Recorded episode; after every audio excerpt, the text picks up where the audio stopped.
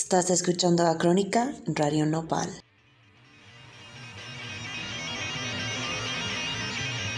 Why don't you sit right back and I I may tell you a tale a tale of three little pigs and a big bad wolf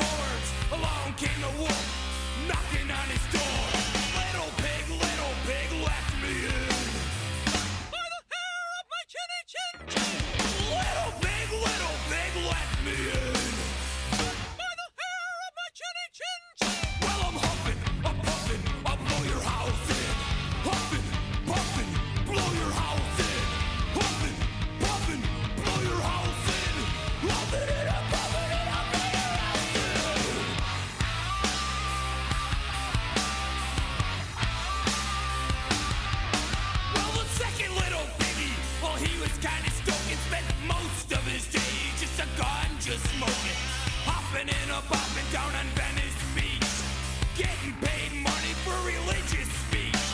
Built his shelter from when he garbage picks, mostly made up of old cans and sticks. Then one day he was cranking up on Marley. Along came the wolf on his big back.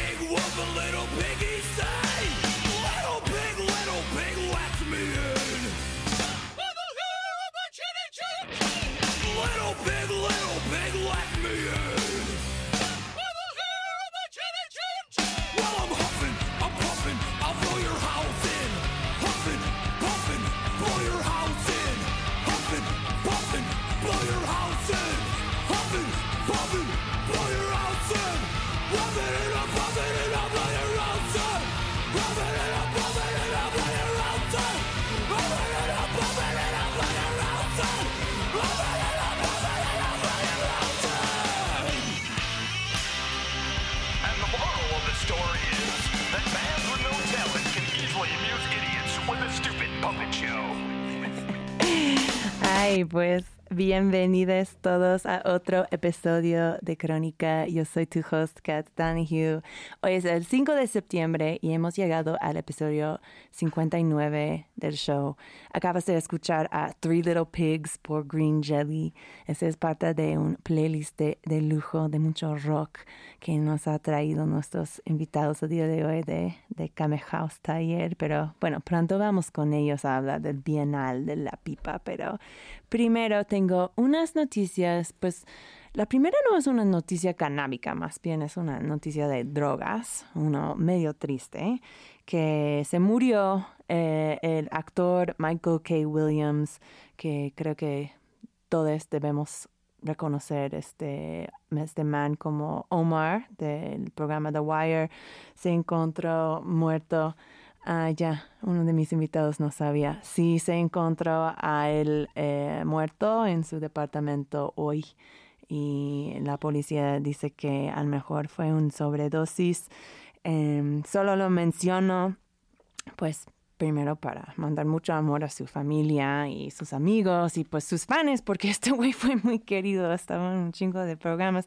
Y también para recordarnos que por favor, si estamos haciendo drogas eh, fuertes, que pues lo armamos con una, una por favor, porque pues no mames, el fentanilo es real y el sobredosis es real y pues aún si eres un veterano con esas sustancias, pues puede pasar cosas muy feas. Entonces, pues, que descansa en paz, Michael K. Williams. Em, la, la, otra noticia que tengo es, ya sé, todos estamos súper tristes ahora en el estudio, ya sé, perdón.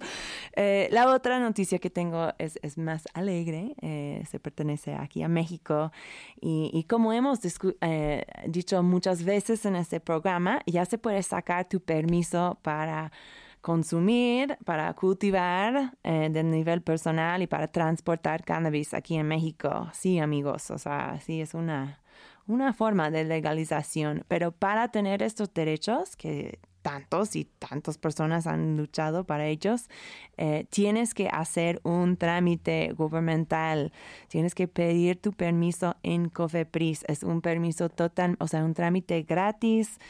Según yo no lo he hecho, eh, les voy a empezar, voy a ver si los residentes permanentes de México eh, pueden tramitarlo. Yo no soy ciudadana, pero vamos a ver qué tipo de estatus migratorio eh, y voy a reportar sobre el proceso aquí, pero para que sepan pueden tramitarlo ya en Cofepris y si quieren saber cómo se puede hacer esto, pues yo he encontrado dos muy buenos guías. Los dos están en Instagram como todo el resto de la información del mundo. Em, hay uno en el perfil de Instituto RIA MX, o sea, Instituto R I-A-M-X y también con nuestras amigas Chicks versus Stigma.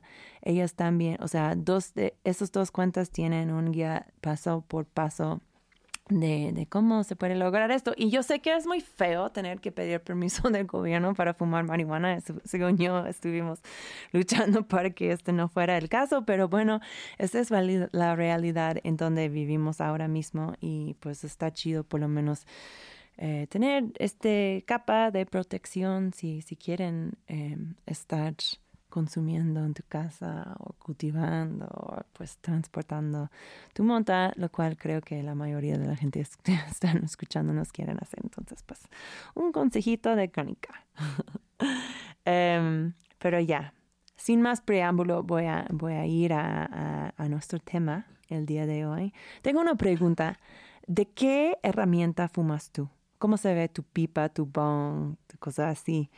Em, hoy tenemos en el estudio unos organizadores de un evento que busca dar al pipa, a la pipa el respeto que merece. ¿no? Esta herramienta que tantos nos da en nuestras vidas pachecas.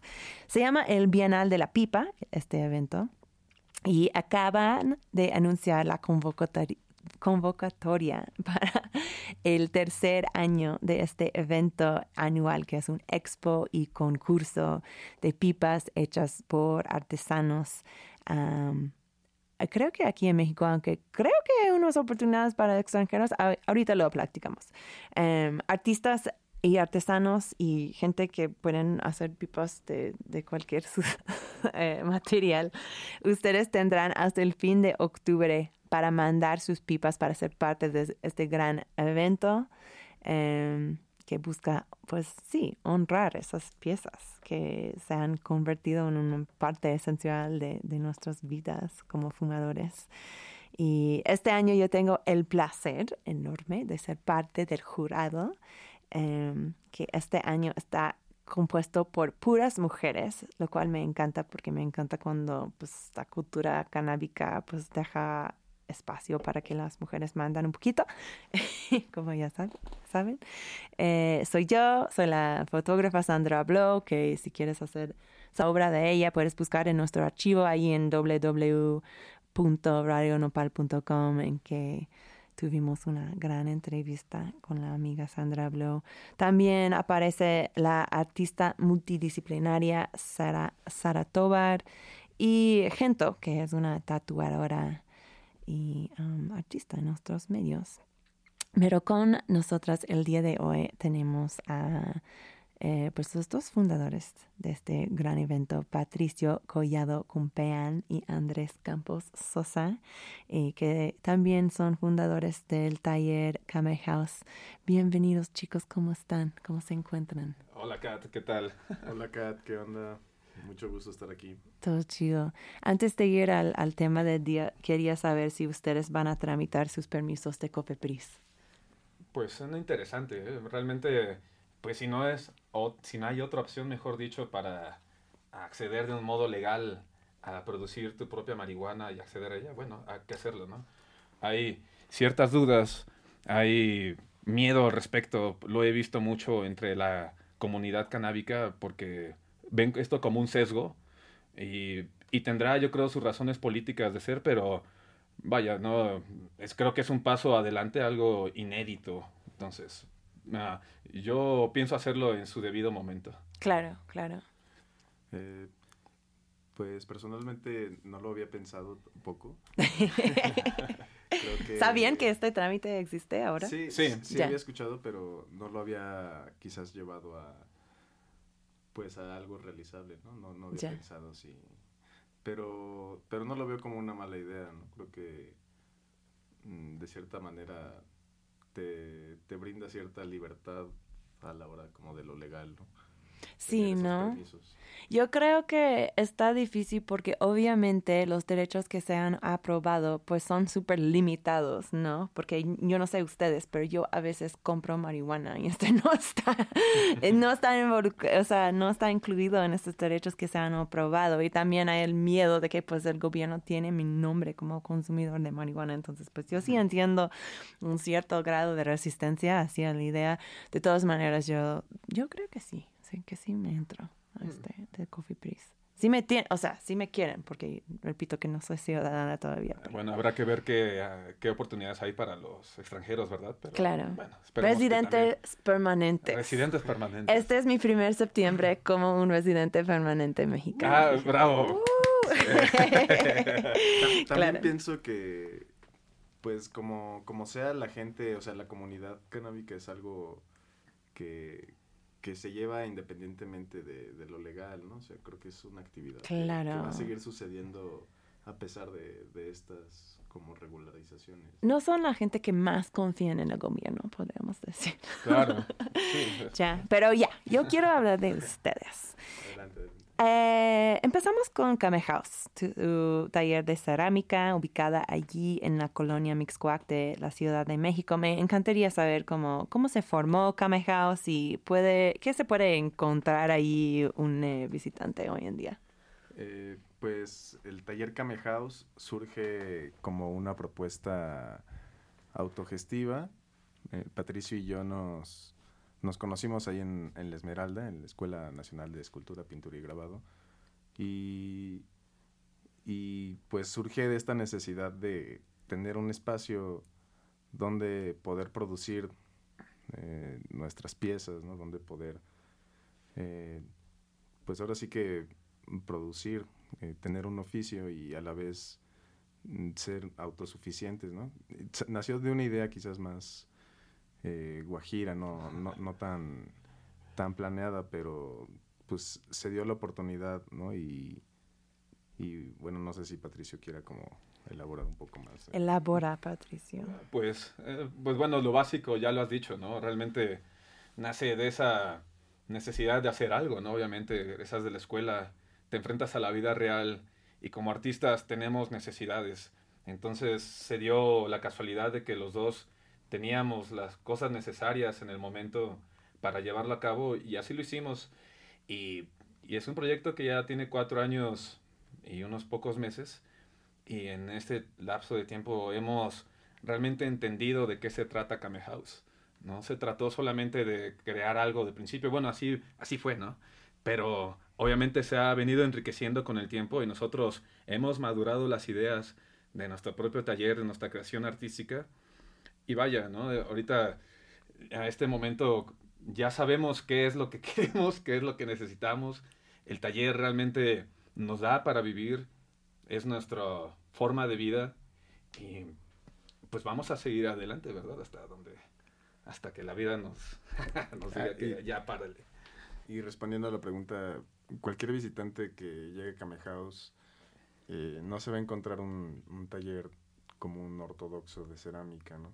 Nosotros producimos cerámica, pero realmente la idea del espacio es que la gente puede ir a desarrollar sus ideas sin ningún sesgo, ¿no? Y más que mm, nosotros dirigir las ideas de las personas, pues creo que más bien estamos dispuestos a adaptarnos a lo que la gente quiere ir a, a producir o si no conoce nada de cerámica o del proceso artístico, porque en nuestro caso van ligadas, eh, pues en este espacio puede encontrar un lugar mm, pues seguro para hacerlo, ¿no? Qué padre. Y ustedes ofrecen talleres, por ejemplo, para la gente que quieren aprender cómo manipular el barro, cómo, cómo hacer sus propias piezas, ¿verdad?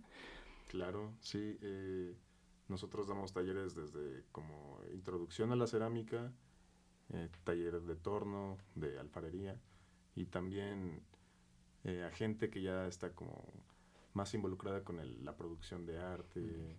También asesoramos proyectos, ¿no? No, no se queda solo en las clases, sino que también hay colaboración. Claro, por ejemplo, yo creo que la primera vez que yo llegué al taller fue porque esa misma Sandra Blow, que normalmente en su vida diaria es un fotógrafa, está, estaba haciendo una residencia cerámica con ustedes. Así es, nuestra primera residente en el taller. La primera. Ajá. ¡Wow! ¿Y por qué invitaron a Sandra a hacer su primer residencia? Pues realmente, fíjate, esto nació de la propuesta de un amigo nuestro que se llama Alejandro García Contreras, que es un gran artista. Él tiene este, una conexión amistosa con Sandra Blow y en algún momento, creo, él hablando con ella, Sandra le expone que tiene cierta como curiosidad por hacer otro tipo de arte, no solamente estar en la fotografía. Y él, él recuerda Kame House y nos dice, oigan, está esta chica artista que anda ahorita con todo y está subiendo. eh, estaría bueno que fuera a hacer con ustedes alguna residencia, algo así. Entonces, masticamos bien la idea y nos pareció genial. Está chido. ¿por qué chingados no, verdad? Porque Venga. chingados no. Ajá, y la amiga pues está trabajando, pues, o sea, yo diría que la obra, hola Sandra, si estás escuchando esto, yo diría que la obra de Sandra, fotografía, es muy sensual y Ah, está sí. como expandiendo su exploración de la sexualidad por el medio de cerámica, o sea, está tocando es. en temas que realmente, o sea, está profundizando en temas como de fetish, em, de, no sé, de mujeres diablas, no sé qué más está haciendo con ustedes, pero bueno, están sirviendo más o menos como una sede para, para arte, ¿no? Como invitando a diferentes artistas para es. explorar esta forma más táctil de, del arte. Me encanta, me encanta. Y a ver, yo quiero irnos a un breve break musical porque me encanta este playlist que me han pasado.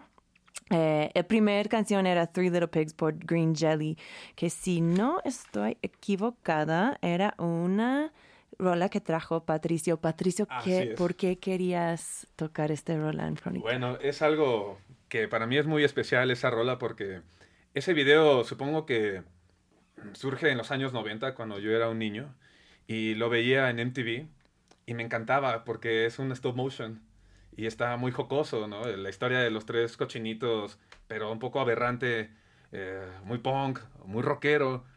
Y a mí me gustaba mucho el contenido, pero la verdad es que no sabía inglés y no le entendía la letra, ¿no? Solo me dejaba va- llevar por lo visual, pero ya estando más grande, cuando tengo mis primeros contactos con la marihuana, fumo y entiendo de qué va, vuelvo a ver el video y veo esa parte donde uno de los hermanos cerdo, pues es un fumador de ganja, ¿no? Es un balagardo que llega ahí en las calles de California, creo, y construye su propia casa y se me hizo, se me hizo como, wow, no, no entendía el mensaje y me dio más risa todavía el video, o sea, en- entendí como una parte que estaba sesgada para mí y dije, bueno, pues creo que esto es como uno de mis primeros recuerdos que tengo en relación con la música, la marihuana. Wow, esta rola te convirtió en un Pacheco, básicamente. Un, un- Pues- un mini Patricio. mi Patricio. Perfecto. Me- me- sí, se me hizo muy eso. Me encanta. Ok, entonces la próxima rola que vamos a tocar es Compatible conmigo por la Santa Grifa, lo cual es una rola de Andrés. Andrés, ¿por qué esta canción en Crónica?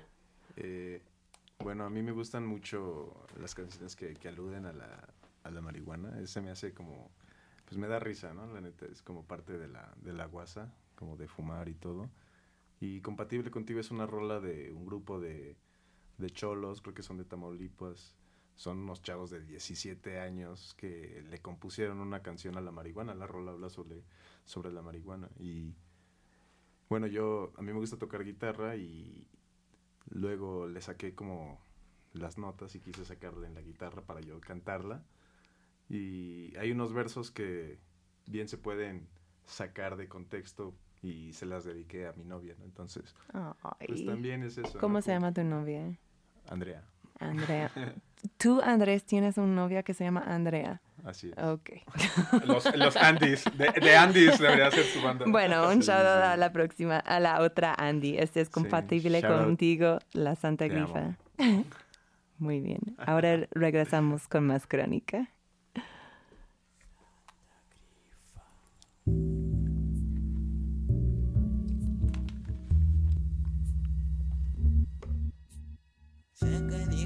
Dije que iba a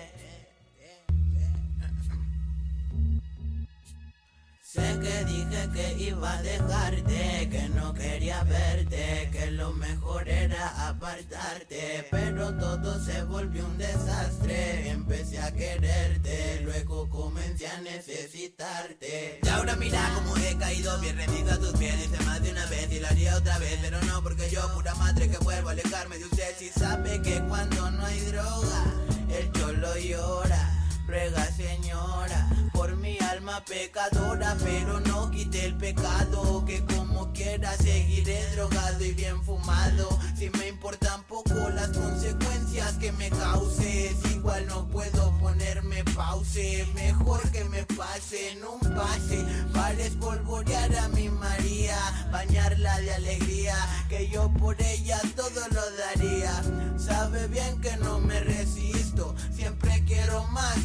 aunque sea un poquito. Dame un besito chiquito, cachichurris, aunque sea chirris, igual déjalo y me pones tu amor de mis amores. Que hiciste al ver de mi favorito habiendo tantos colores? Porque soy compatible contigo, no tengas miedo, sabes que yo te cuido y elimino a aquel que no quiera que tú estés conmigo. Porque soy compatible contigo, no tengas miedo, sabes que yo te cuido. Y elimino a aquel que no quiera que tú estés conmigo, conmigo, conmigo. Volando bajo pero con mi frente en alto. Ya que mi pinche vida todavía la mantengo fluyendo. Como el humo de mi bong Directo para el cerebro. Me hace recordar los buenos y malos momentos Desde que estás a mi lado. El mundo me ha cambiado. Familiares y gente dicen que me voy a quedar con el coco zafado. Caminando por las calles como un vago marginado. Les digo que en él, que por eso yo me desclavo. Trabajo, hago deporte, cotorreo, escribo un poco. Consciente de lo que hago, aunque ande bien dopado Esta hierba que mantiene mis sentidos relajados. Adictivo lo sé, como el café y el pinche tabaco Sin químico nada más que a ti no te han legalizado. Por el temor de que baje tu precio en el mercado. Ya que eres 100% producto mexicano. Clandestina en su venta en los barrios más bajos.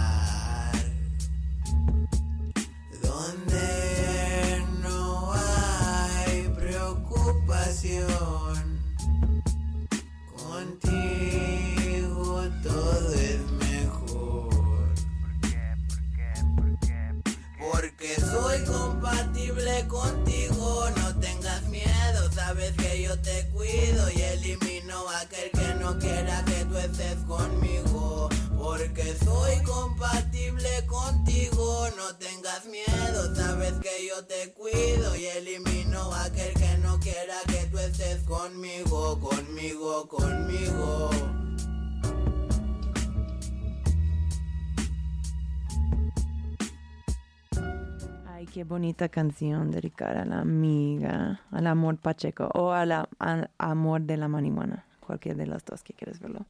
Eh, oye, chicos, entonces tenemos Kame Taller.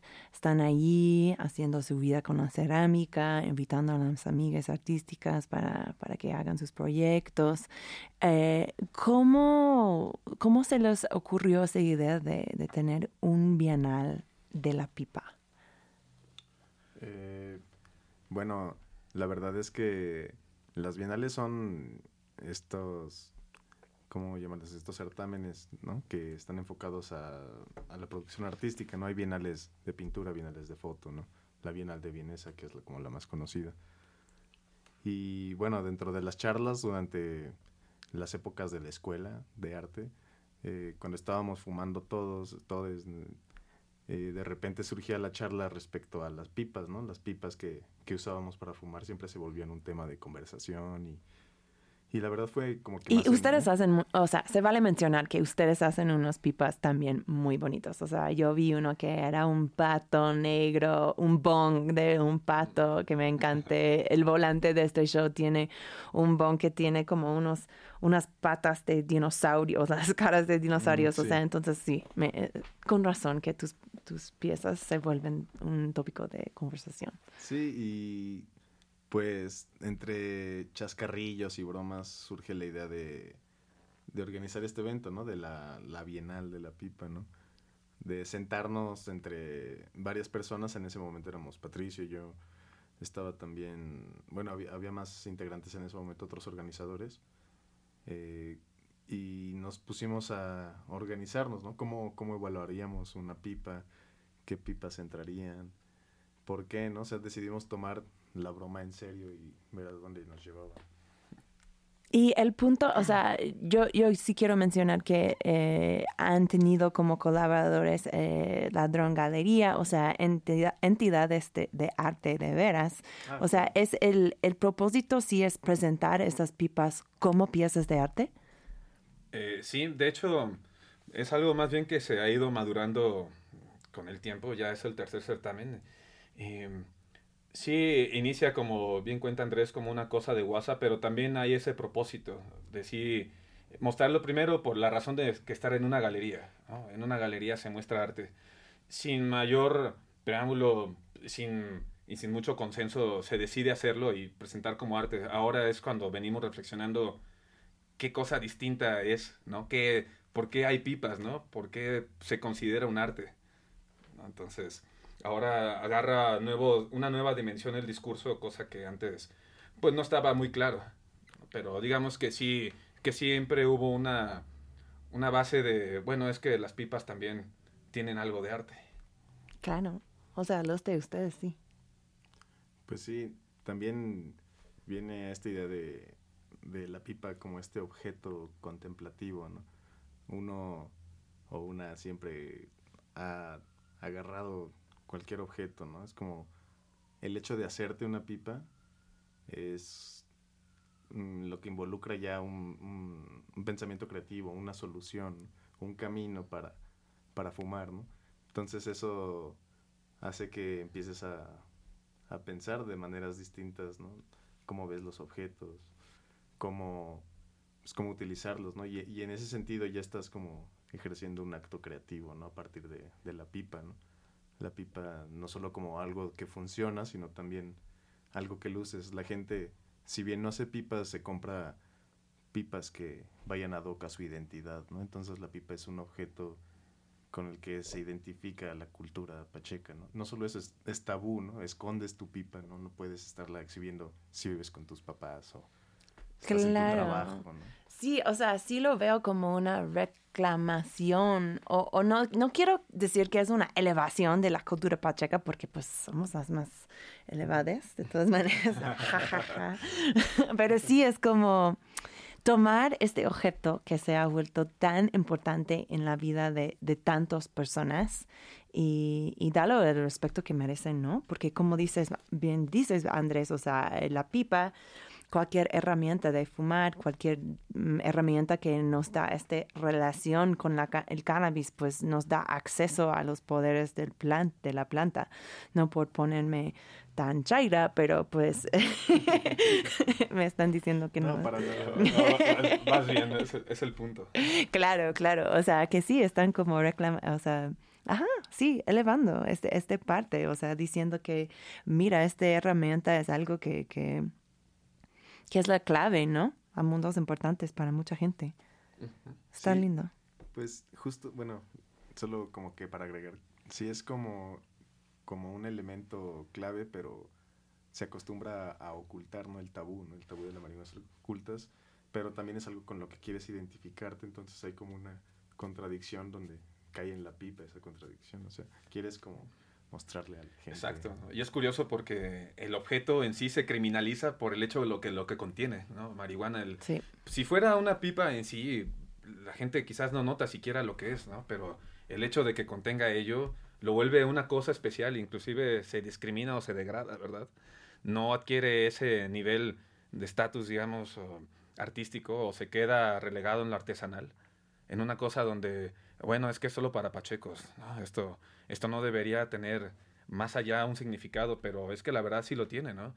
Como bien dice Andrés, la gente busca cada vez más hoy en día personalizar, entenderse a sí mismo a través de qué? Pues de los objetos que nos rodean, ¿verdad?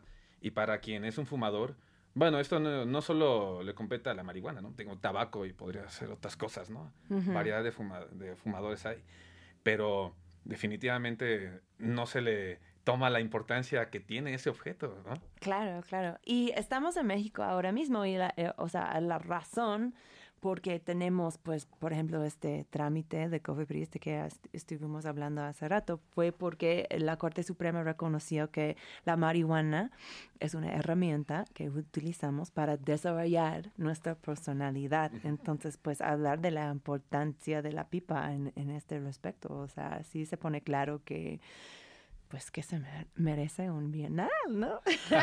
Sí, no, exacto, pasa la broma, es, bueno, vamos a iniciar algo así porque se antoja, pero pasa el tiempo y te das cuenta que hay más importancia detrás de ello.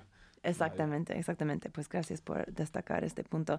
Quiero ir a nuestra próxima rola antes, porque quiero hablar, o sea, yo quiero que la gente que están escuchando este programa tienen claro qué necesitan hacer para ser parte de este gran evento. Pero antes de ir a esta parte, eh, quiero tocar una rola más.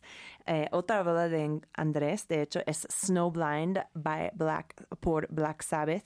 ¿Por qué estamos escuchando a, este, a esta Uf, canción? uf, qué rolón. Eh, pues Black Sabbath es de mis bandas favoritas. Creo que también son de una de las bandas que empecé a escuchar cuando fumaba, cuando empecé a fumar. Y sobre todo Black Sabbath, o sea, Ozzy Osbourne es como uno de los personajes que más alude a, a las drogas, ¿no? No solo a la marihuana, sino que él, él como que, no sé, engloba muchos de estos conceptos de el rockero drogado y, y su música como que también tiene esto. Y Snowblind es una rola que él escribió cuando tenía un problema creo que con la cocaína, pero la, la canción es excelente, ¿no? Y no sé, creo que es de las rolas que más me gustan de Black Sabbath, es por eso, no sé. Perfecto. Bueno, lo tocamos y luego regresamos con más crónica en Radio Nopal.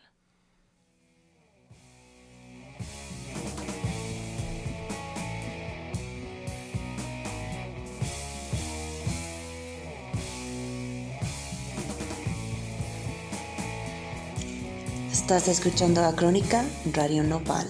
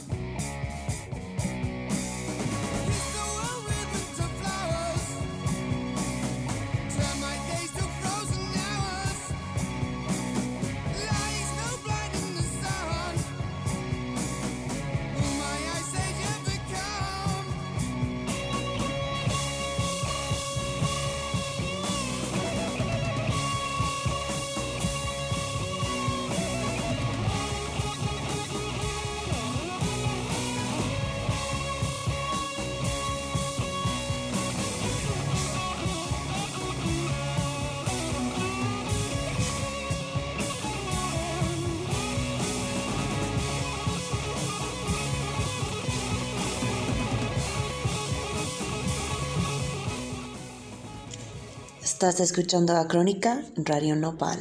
Bueno, estamos de regreso. Qué rolón, qué, rock. Me encanta todo el rock que estamos tocando el día de hoy porque normalmente, pues, o sea, no sé, a mí me gusta Crónica porque eh, la gente trae su música canábica y luego resulta que la música canábica puede ser, puede sonar como muchos diferentes maneras. O sea, el, el último invitado que tuvimos en el show fue Lucas Ugariño, que es un pintor, y él trajo puras rolas de videojuegos. Entonces, está chido que tenemos otro toque el día de hoy. Oye, entonces, em, ¿qué son los requisitos para las piezas que quieren ser metido en este, en el Bienal de Pipa? Ya, vaya. Bueno, pues cabe primero decir que cualquier material puede ser usado para hacer una pipa. Ajá, pues ustedes son ceramistas, pero no es necesario. Ajá, sí, de convocamos desde un taller de cerámica, pero es- entra cualquier cosa, ¿no? Porque así es exactamente quién no se hace una pipa con cualquier cosa, con una manzana, por decir, ¿no? Con lo más sencillo. Entonces, primero es ello, bueno, que no sean elementos tóxicos también, que Claro. puedan atentar con tu ¿Y salud. cómo definimos esto? Porque estamos viviendo en el año 2021 y pues cada cosa es tóxico. O sea, Eh, bueno, podríamos decir que podrían entrar en, en- en dos categorías, no dentro de la Bienal tal cual, sino que puedes hacer pipas efímeras y pipas que perduren, ¿no? Una pipa, una manzana, una botella de plástico, puedes usarla una vez y vas a conseguir tu propósito de fumar, pero guarda una manzana una semana y no va a ser tan bonito, o sigue fumando de una pipa de plástico y vas a hacer daño a tu salud, ¿no? En ese sentido, podrías meter una pipa de estos materiales teniendo en cuenta que pueden ser efímeras, ¿no? Hablando de ya de materiales más duraderos como la madera, el vidrio, la cerámica, el metal, ¿no? Todos estos materiales eh, pues están dentro de, del- de una categoría distinta, ¿no? De pipas, digamos, más como de, de escritorio, por así decirlo, ¿no? ¿así están divididos en la competencia? Las dos categorías. Ah, no, de hecho, para este certamen decidimos hacer una sola este, categoría. La vez pasada hubo dos y no estuvo mal, pero quizás tampoco fue lo- la mejor decisión. Entonces, ahora entrarán todas y al final de cuentas todas tienen un gran valor. ¿no? Al final de cuentas, no importa que sea una pipa de cerámica o una hecha con tuberías de metal. Depende aquí lo que preguntabas hace rato, bueno, ¿qué, qué estamos viendo, no? ¿Qué es lo que se califica? Uno, pues, el trabajo artístico, ¿no? La creatividad, la funcionalidad, ¿no? La limpieza, qué tan práctico es, ¿no? Qué tan, qué tan útil es, qué tan cómodo es usarlo, ¿no? Porque hay, llegan pipas que son unos módulos enormes que dices, órale, wow, es un trabajo artístico tremendo, pero esencialmente ya para fumar es como muy engorroso, ¿no? Entonces eso digamos que es muy bueno, pero resta puntos a, como a la calificación, ¿no? Lo que se busca es que entre todo lo que acabo de mencionar se integre una pipa que, que sea lo mejor posible. Perfecto, perfecto. ¿Y qué son unas de las piezas que han sido particularmente eh, memorables de los últimos años? Eh, la, primera, la primera edición del evento, eh, por ser justo mm, más ambiguo en los requisitos, entraron pipas de todo tipo, ¿no? Había... Una de las, de las que más me gustaron era un palo de golf. Órale. Y tú fumabas por, tú fumabas por el mango de- del palo y le ponías la cannabis en... No sé cómo se llama la parte donde... El mazo, bueno, donde vaya la bola esa, ¿no? Wow. Y entraron, había una que era una tubería de PVC con una llave. Entonces tú abrías la llave y ya podía pasar el humo y la podía cerrar, ¿no? Era como... Siento que, que en ese sentido se aludía mucho también al, al juego del objeto, ¿no? Para fumar. Aunque también había pipas que quizás no eran tan mm, higiénicas o tan seguras de fumar, ¿no? en ese sentido. ¿no? Había, había una que eran 11 pesos pegados y les quitaron la, el centro y solo era como el, el aro de, de la moneda, Oh, wow. como un hitter. Y esa se llamaba hitter de 11 pesos. Literal, ¿no? Y eran 11. Y esa estaba muy buena, pero también no sé qué tan higiénico sea fumar. Igual te das unos fumes y no hay problema. Ay, Claro, bueno. claro, se puede, pueden entrar todas esas pipas también, ¿no? O sea, también se busca la variedad, ¿no? Y lo propositivo. Claro, claro que sí, claro que sí. Y lo que estoy escuchando es que hay piezas que eh, son hechas por gente que realmente, pues sí, que son artesanos como, como ustedes, ¿no? Que se dedican a esto y tienen su, su arte, tienen su obra y, y la pipa es parte. Y luego hay gente que, que lo entran pues de, de otro ángulo, ¿no? De una manera, pues se puede decir más conceptual. Exacto. Ajá. Sí, eso, y eso se valora muchísimo porque aquellas personas suelen tener ideas todavía más extrañas, ¿no? De lo que uno como artesano a veces puede llegar. ¿No? Entonces, a mí, por ejemplo, me, hubo una pipa que me gustó mucho por lo sencillo, ¿no? Pero era excelente. Era uno de esos pan virote que son de Guadalajara. Mm. Entonces, esta chica, no recuerdo su nombre, lo envió y realmente era una cosa súper sencilla. Era un bowl y un conducto, ¿no? Literal, resuelves el problema de la pipa. Pero había una cosa de sabor también porque la fumabas y sabía mote y sabía pan. Entonces, Wow. sabía rico, o sea, el toque llevaba a otra cosa, ¿no? O Uh, sea, me encanta el diseño de sabor. Este sí es otra dimensión que no había Por ejemplo, eso, eso es algo que en lo que no se contempla generalmente, pero ella lo logró con, una, con un diseño súper sencillo de un alimento. Qué rico, qué rico. Pues gracias por contarme todo esto, porque yo como jurado de, de 2021, yo voy formando mi propia criteria que voy a utilizar.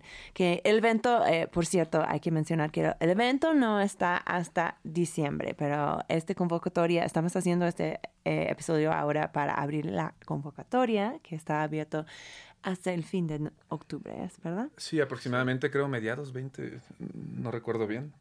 Lo puede checar nuestro 25 de público. octubre, el 25 de- es el 25 de octubre. Ok, perfecto. 25, Antes de Halloween. Em, me encanta. Y me encanta también porque pues yo creo que también este es un evento que sí puede expresar bien el momento muy particular en relación al cannabis en que se encuentra México, ¿no? O sea, estamos en un momento súper memorable. Claro. Ajá. Eh, y eh, estoy tratando de recordar lo que leí en la convocatoria. Entonces sí está abierto a, o sea, vi que en, otro- en otros años estaba abierto a extranjeros, pero que tenían un año de residencia en Ah, México, ¿es verdad? Eh, sí, eh, era más estricto en ese sentido la convocatoria. Para este año se simplificó y es cualquier persona en el mundo puede enviar su pipa. Ya. Y no tiene que Oh, ser wow. residente ni nada, ¿no? Oh, wow. Y hay que, hay que volar con esas cosas que no sirven y más bien darle cabida a la gente de que haga lo que Sí, porque guste, ¿no? En todo el mundo. Oh, wow, ok, perfecto. la Entonces, comunidad canábica no solo está en México, ¿no? claro. Oye, ¿y cómo definen esto? O sea, esta frase, la comunidad canábica, ¿qué incluye? O sea, ¿quiénes incluyen este, esta frase? Oh, vaya, o sea, ahí sí. Es que yo tenía, yo les estoy preguntando porque como dije, hemos tenido pues una racha de artistas visuales eh, en el show durante el mes de agosto y una persona eh, que yo no, yo no sé, yo no, no- yo no la conozco. Eh, órale, error internet, ¿por qué? Ya. y eh, una persona, tuvimos un corte mini, espero que no era una molesto para, para mucha gente. Em, pero esta persona me dijo, oye, to- no todos los artistas son parte de la cultura canábica, aunque fuman. ¿Ustedes creen que hay un requisito para ser parte de la cultura canábica que va más allá que fumar? Pues vaya, sí, ahora planteaste algo que no lo había tomado en consideración exactamente, sino no que no porque fumes te consideras parte de una comunidad, ¿no? Claro. Entonces, pues supongo que eso ya es un trabajo personal. Cada quien sabrá decir si para ellos el conjunto de los pachecos y marihuanos crea una comunidad y un sentido, ¿no? De pertenencia. Porque generalmente si te integras en una comunidad es porque hay algo, una relación que tienes con los demás. Mm. Entonces, me imagino que aquí cada quien sabrá diferenciar y discernir entre lo que les gusta de la cultura canábica y qué es lo que entienden ellos por comunidad. Claro. ¿Cierto? Así como tienes razón, no es, no es solo una bola de pachecos y ya, ¿no? Eso no hace una comunidad. ¿No? La comunidad la hace, creo, la cierta, cierta parte de la unión, ¿no? De las cosas. Pues, bueno, o sea, sí, sí hay un cierto sentido de que, pues, ahí estás en comunión, sin duda, ¿no? Haciendo Claro. lo mismo, pero no necesariamente te sientes parte de ello. Yo no me gusta este tipo, tipo de gatekeeping porque se me hace que esta persona está pensando que la única personas que son parte de la comunidad canábica son los que tienen puestos en Expo Weed o algo así. Ah, claro. ¿Sabes? O que, que han pasado la noche en el plantón o así. Pues yo creo que, pues siendo una consumidora de cannabis, teniendo una relación con la planta, eso sí, o sea, que tú puedes determinar qué es la cultura canábica, ¿no? No sé. Yo pienso que justo la, la cultura canábica es, no, no solo se resume a, a su situación legal dentro del país, ¿no? Creo que justo como dices, la planta quizás no solo al momento de que fumas por primera vez te conviertes en alguien de la comunidad canábica. Ya. Creo que tampoco tienes que buscar, bus- caer en un perfil específico para ser parte de la comunidad. Yo creo que, eh, como dice el pato, ¿no? Puede ser mm, mm, un poco más, como una cultura más implícita respecto a lo que es fumar la planta, ¿no? no es como la cultura de los borrachos o algo así, no, no, no es que se organicen ellos y porque ya, ya el vicio del, del alcohol ya está implícito en la sociedad, ¿no? Hay una tarjeta de membresía, dices. Sí, ¿no? Hola, soy borracho. O sea, los borrachos no van por ahí diciendo, ah, soy de los borrachos, ¿no? O sea, es como, ah, vamos por una chela y ya, ¿no? O sea, creo que aquí la diferencia es que porque no esté en un marco legal, mm, se busca quizás pertenecer a, ah, yo sí, yo sí estoy defendiendo los derechos, no tú. O, o más, yo soy más marihuano porque puedo fumar tres porros. Creo que esas son ambigüedades y la, la, la verdadera cultura está más bien como en, en esto que estamos haciendo. Yo creo que sí, en el Bienal de la Pipa. Y, o sea, Ay, güey. o sea, suena como sarcasmo, pero sí, o sea, yo sí les agradezco por formar, pues, dar una oportunidad para la gente que sí, pues, que ven esas herramientas como el portal que pueden ser, o sea, que dan un espacio físico para que nos podemos reunir y podemos honrar los artesanos y la gente lista, inteligente, intelectual que estamos eh, entre nosotros. Justo. Entonces, pues, ahí creo que es un, un buen momento para, para casi concluirnos. Hemos llegado al fin del programa, como No, no creen. puedo creerlo. Si la gente quiere más información en, en cómo asistir o meter piezas en el Bienal, el Bienal de la Pipa, eh, ¿dónde van? ¿Dónde deben ir? Eh, pueden buscar en Instagram arroba la Bienal de la Pipa, también en arroba Camehouse Taller, y en Facebook igual Camehouse Taller, o, o pueden preguntarnos por más información al correo de camehousetaller.gmail.com. Perfecto. Pues Andrés Pato, muchísimas gracias por venir a Radio Nopal el día de hoy. Ha sido un honor. Y gracias por tenerme en el espacio, porque no mencioné antes, pero esos chicos me invitaron a hacer unas pipas. Obviamente hice unas pipas de gato, porque soy obsesionada y una dimensional. eh, y les puedo confirmar que manipular barro y fumar marihuana a la vez es muy rico. Eh, tenemos un más, una más rola antes de terminar. Es Hits from the Bong por Cypress Hill. Pato, ¿por qué traíste este rola a Crónica? Bueno, pues me parece que dentro de, del viejo conocido Cypress Hill, precisamente esa rola es, digamos, de alguna manera un llamado, como lo dice una parte de la rola, soltar el porro y darte unas caladas del bong, ¿no? Entonces, es de alguna forma un cierto instructivo.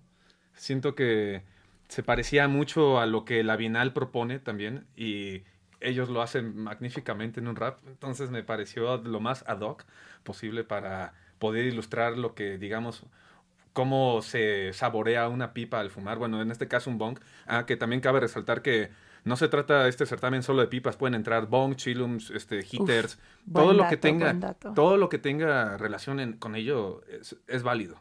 ¿vale? Perfecto. Un, un- un último dato que quería, que se nos olvidó decir es que si están interesados en hacer sus propias pipas de cerámica, eh, próximamente vamos a sacar un kit de haz tu propia pipa de cerámica. Si están interesados pueden meterse a Camehouse Taller y ahí vamos a estarlos manteniendo informados de, de este kit para que lo tengan. Muy bien, yo lo recomiendo muchísimo. Pues muchas gracias, chavos. Gracias, como siempre, a Radio Nopal por tenernos. Gracias. Gracias a ti, es... Kat, por invitarnos. Obvio. Este ha sido Crónica. Yo soy tu host, Kat Donahue. Miau.